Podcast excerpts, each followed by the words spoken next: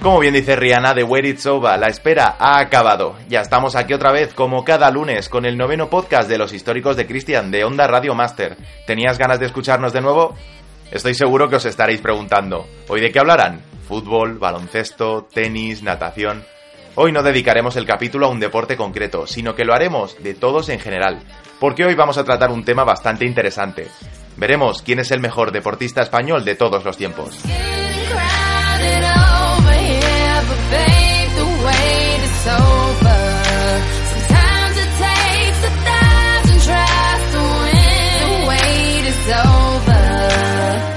Y para ti, ¿quién es el mejor deportista español de toda la historia?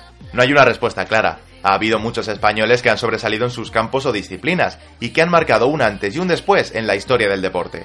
Ejemplo de ello es Ángel Nieto en motociclismo, Martín López Zubero en natación o Alfonso de Portago en Fórmula 1. Ser el pionero no garantiza ser el mejor, pero sí que seas un ejemplo para las generaciones posteriores. Y es que Nieto, López Zubero o de Portago fueron los primeros en sus disciplinas, inspirando a deportistas de la talla de Marc Márquez, Mireia Belmonte o Fernando Alonso.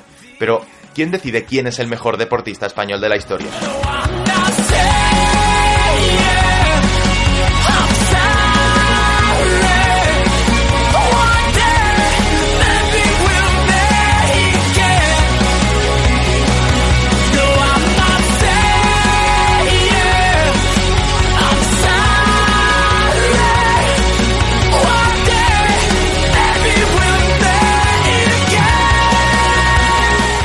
En nuestro caso lo vais a decidir vosotros. Queríamos saber tu opinión y por eso hemos salido a la calle a preguntaros quién es, para vosotros, el mejor español de todos los tiempos. Ha habido muchos personajes, Miguel Indurain, Fernando Alonso, Teresa Perales, Javier Gómez Noya, Paco Gento, Andrés Iniesta, Fermín Cacho... Muchos son los personajes que nos habéis dicho, pero entre todos ellos hay tres que destacan sobre el resto. Rafa Nadal, Pau Gasol y Severiano Ballesteros. Según vosotros, el que ocupa el escalón más bajo del podio es Sebe Ballesteros. El golfista, que lamentablemente nos dejó en 2011, es una de las personalidades más importantes de la historia de nuestro país. Eliminó esa mentalidad de deporte de élite que se tenía del golf e inspiró a miles de niños que le veían como a un héroe. Ganó dos Masters de Augusta, tres abiertos británicos y cinco Ryder Cup, siendo capitán de la de 1997.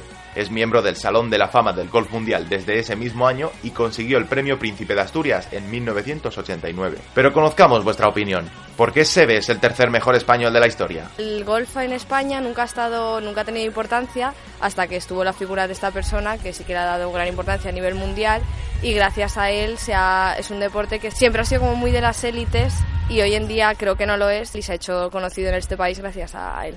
Pues ya lo veis, según nuestra encuesta, Sebe es el tercer mejor deportista español de todos los tiempos. Mientras tanto, Pau Gasol y Rafa Nadal se disputan el primer cajón del podio. ¿A quién creéis que habéis elegido como el mejor?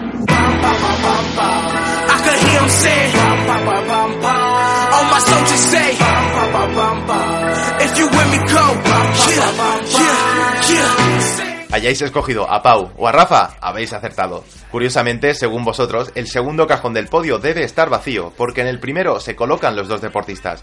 Un empate técnico entre el de Samboy y el de Manacor. Tantas alabanzas para uno como para otro. A Gasol ya lo conocimos en el podcast número 8, en el de la semana pasada. Es el mejor jugador de baloncesto de la historia de España. Medalla de oro en el Mundial de Japón en 2006, del Eurobásquet en 2009 y 2011. Dos veces campeón de la NBA con Los Ángeles Lakers. Cinco veces elegido para jugar el All-Star Game, el último de ellos como titular. Y es que el de Samboy de Llobregat es toda una referencia para los niños españoles. Y para los no tan niños.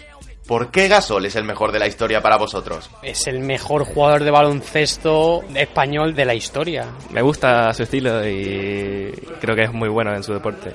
Si es que Pau es mucho Pau, es una leyenda viva del baloncesto mundial.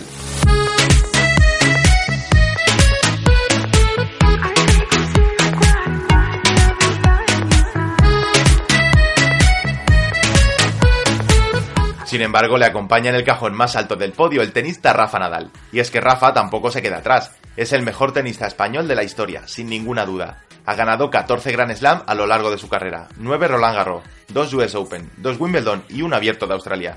Decenas de Masters 1000 como el de Monte Carlo en 8 ocasiones, Roma en 7 o Indian Wells en 3. Campeón cuatro veces de la Copa Davis con el combinado nacional. Y en 2008, medalla de oro de los Juegos Olímpicos de Pekín y premio Príncipe de Asturias. Vamos, lo que se dice un crack. Pero lo que caracteriza a Nadal es esa actitud de no dar nunca una bola por perdida, de luchar siempre, a veces incluso con el corazón más que con la cabeza, pero que gracias a esa actitud y a su espectacular nivel físico le han colocado en el Olimpo del tenis y en el primer cajón de nuestro ranking.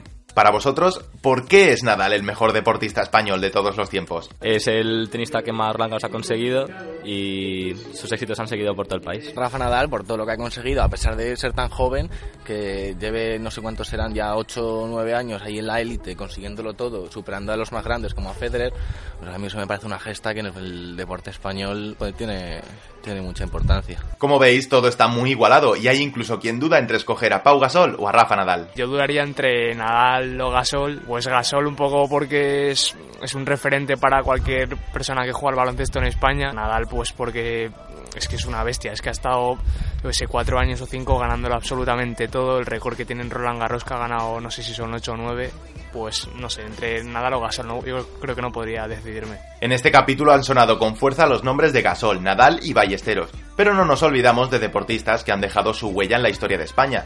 Personajes como Ángel Nieto, Fernando Alonso, Marc Márquez, Andrés Iniesta, Mireia Belmonte. Todos ellos son los que conforman nuestra historia deportiva actual y son los que han colocado a España en el lugar que se merece. Nosotros ya nos vamos, pero no te olvides que la semana que viene tienes una nueva cita aquí, en Los Históricos de Cristian, donde trataremos un tema futbolero y muy muy polémico. Nos oímos en siete días. ¡Hasta luego!